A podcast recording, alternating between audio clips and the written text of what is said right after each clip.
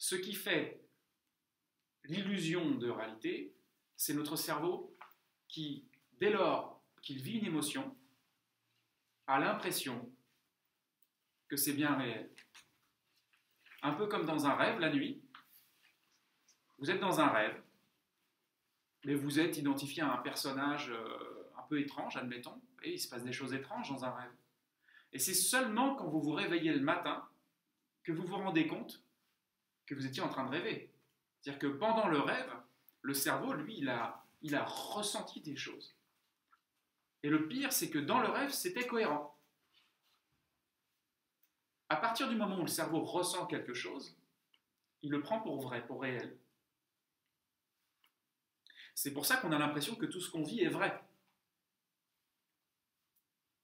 Et qu'en même temps, du point de vue du zéro mental, ben, il n'y a pas de vérité, il n'y a pas de réalité. Il n'y a que des prismes de croyances, des prismes de perception, des prismes du mental.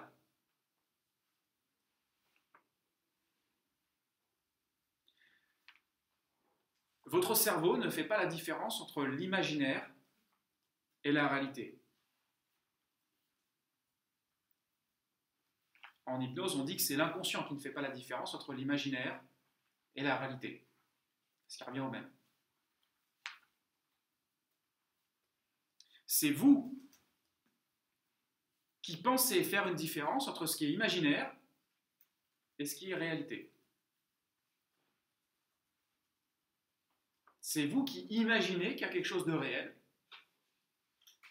et qui imaginez qu'il y a quelque chose de seulement imaginaire. Or, là, avec cette définition du mental, on constate que tout est imaginaire. Tout est une question de point de vue.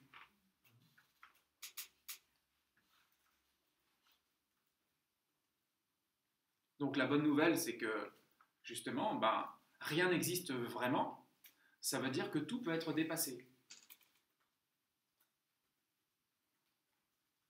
Qu'est-ce qui fait qu'à un moment donné, on rentre dans une souffrance? C'est tout simplement qu'on s'identifie à cet imaginaire, à ce qu'on imagine de la situation. Je ne parle pas de souffrance physique, parce que si on parlait juste de souffrance physique, on pourrait juste dire que le mental était un amplificateur de la souffrance, bien souvent. C'est-à-dire, sinon, on ne pourrait pas faire de la gestion de la douleur et on ne pourrait pas faire d'opération sous hypnose aussi.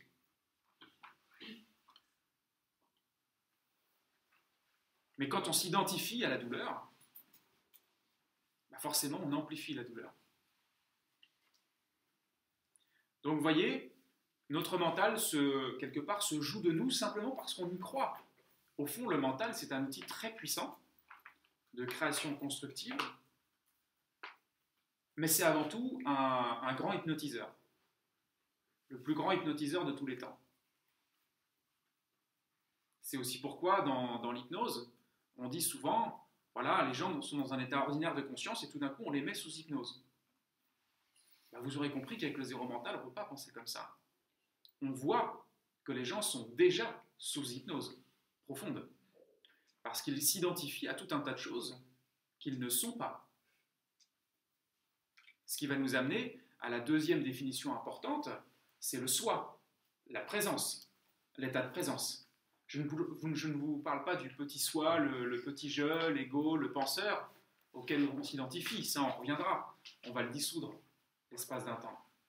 Je vous parle du soi au niveau le plus profond. Vous voyez, ça, ça revient à ce que certains euh, évoquent quand ils parlent de recherche de soi, rechercher sa nature véritable, reconnecter son moi profond. Le soi, lui, il n'est pas mental. Le soi, lui, c'est l'espace dans lequel le mental arrive et repart. Le soi est antérieur à toute idée,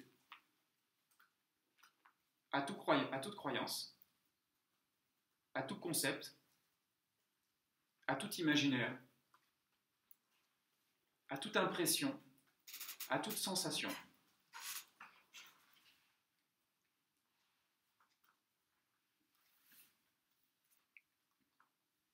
Le soi, il y a eu différentes façons de le décrire. Euh, à travers différentes philosophies. Il y en a qui appellent ça euh, le je majuscule. Il y en a qui appellent ça le soi. Il y en a qui appellent ça l'état de présence. En zéro mental, on va plutôt utiliser l'état de présence. Mais le soi parle beaucoup aussi, évidemment. Puisqu'avant tout, c'est une recherche de soi, de distinguer ce que je suis de ce que je ne suis pas. Hein, c'est cette recherche de libération. Mais euh, il est aussi appelé état témoin. Il y en a qui, dans certaines traditions, l'appellent état témoin. On va aussi l'appeler état témoin ici de temps en temps. Pourquoi? Parce que c'est un état, ou un non-état, hein, comme euh, certains l'appelleraient, qui va être témoin de tous les états que l'on traverse chaque jour, de tous les états modifiés de conscience que l'on traverse chaque jour. C'est-à-dire, tout simplement, par exemple, euh, bah, des fois on traverse des états du style euh, la fatigue, le stress, le doute, l'excitation, l'ennui, la concentration, l'énergie.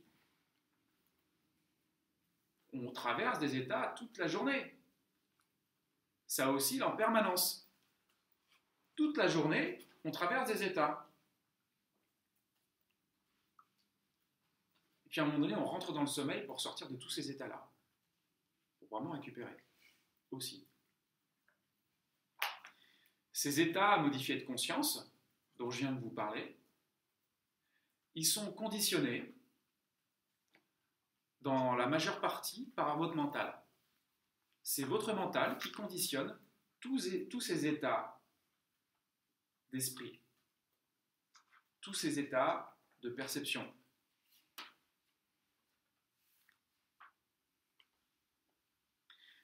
Je dis la plupart parce que les états modifiés de conscience restants, je les placerai plus au niveau du corps. C'est-à-dire que le corps aussi, lui, par exemple, quand il digère, bah, il va rentrer dans un état euh, qui fait qu'on va être dans un état de conscience un peu modifié aussi. Le corps, quand il est euh, en train de, je sais pas, quand il y a cette défense immunitaire qui, euh, qui s'auto-active pour se défendre contre une maladie, par exemple, c'est pareil, le corps va générer un état, ça va agir sur nos états modifiés de conscience. Donc les états du corps plus les états du mental égale la somme de tous les états modifiés de conscience que l'on traverse chaque jour.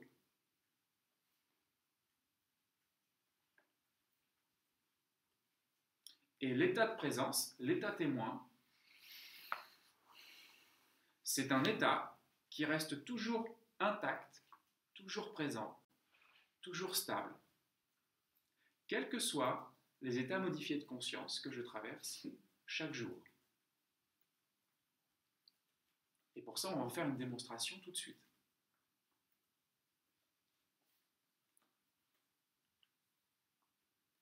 Dans quelques instants, je vais vous demander de fermer les yeux.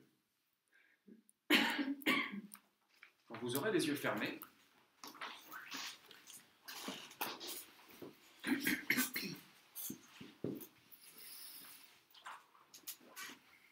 vous allez vous concentrer sur la sensation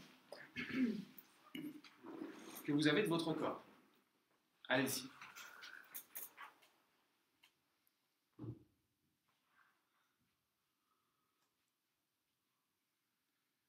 Et maintenant que vous êtes attentif à cette sensation que vous avez de votre corps, posez-vous la question suivante. Est-ce que vous êtes cette sensation?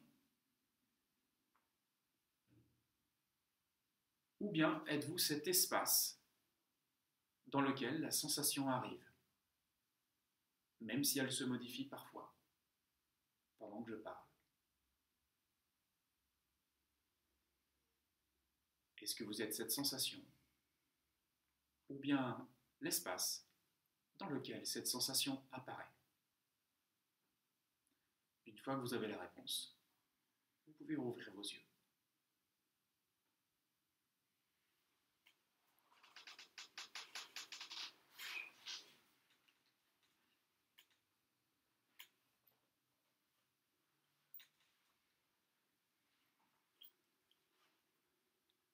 Suis-je la sensation ou suis-je l'espace dans lequel cette sensation apparaît?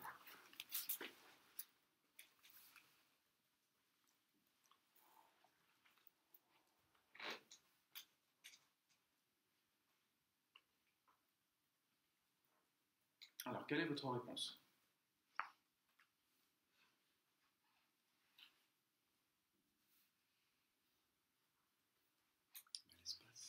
L'espace.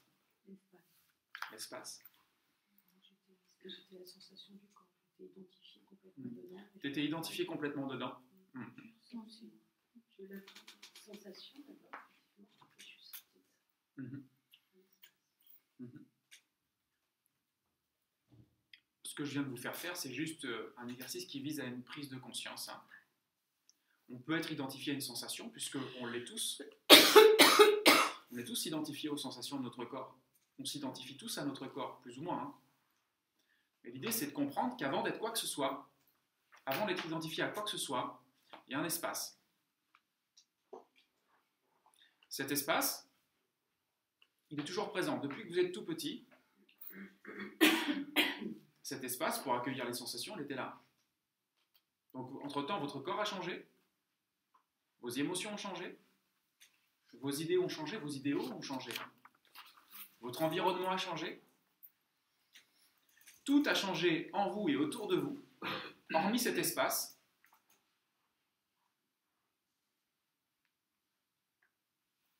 Matrice de toutes ces expériences. Hormis cet espace,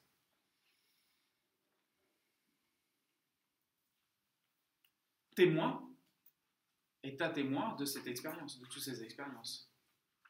Quels que soient les états que vous avez traversés depuis le début de votre vie, cet espace, lui, est toujours là. Je crois qu'il n'y a pas besoin de faire beaucoup d'autres démonstrations pour cons- constater cette évidence. Au sein de cet espace, le corps apparaît. Les pensées et le corps apparaissent. Le truc, c'est qu'on s'identifie davantage à notre corps et on a oublié cet espace. Et c'est là que les problèmes commencent. Et c'est là que on peut les résoudre. Alors évidemment, euh, ceux qui sont pleinement identifiés à cet état de présence sont très peu nombreux. Je crois que s'il y en avait un sur un million, ce serait déjà, ce serait déjà bien. Mais euh, c'est un travail que certains font en tout cas, de se désidentifier progressivement des sensations, de ces impressions, de ce à quoi on s'identifie d'habitude, de ce avec quoi notre mental construit des histoires, puisqu'à chaque sensation, il y a une interprétation. Donc il y a une histoire, avec des points de vue, et une histoire de vie, un parcours, toute une histoire qui se crée. Donc se désidentifier progressivement de toutes ces choses-là, pour être ce que vous êtes déjà, au niveau le plus profond. Ça n'empêche pas que le corps s'exprime, ça n'empêche pas, au contraire, que le véhicule s'exprime, que la vie s'écoule. Ça va juste te permettre qu'elle s'écoule et qu'elle s'exprime encore mieux. Parce que tous les liens d'identification qu'on a créés avec la personnalité, avec le corps, tous ces liens d'identification, où on pense même qu'il faut agir pour bien agir, qu'il faut que ça passe par la pensée pour bien agir, alors qu'au final, tous ceux qui vont en thérapie finissent par aller euh, à l'évidence que c'est le lâcher-prise qui permet de mieux agir, c'est de laisser faire ce qui est fait pour faire.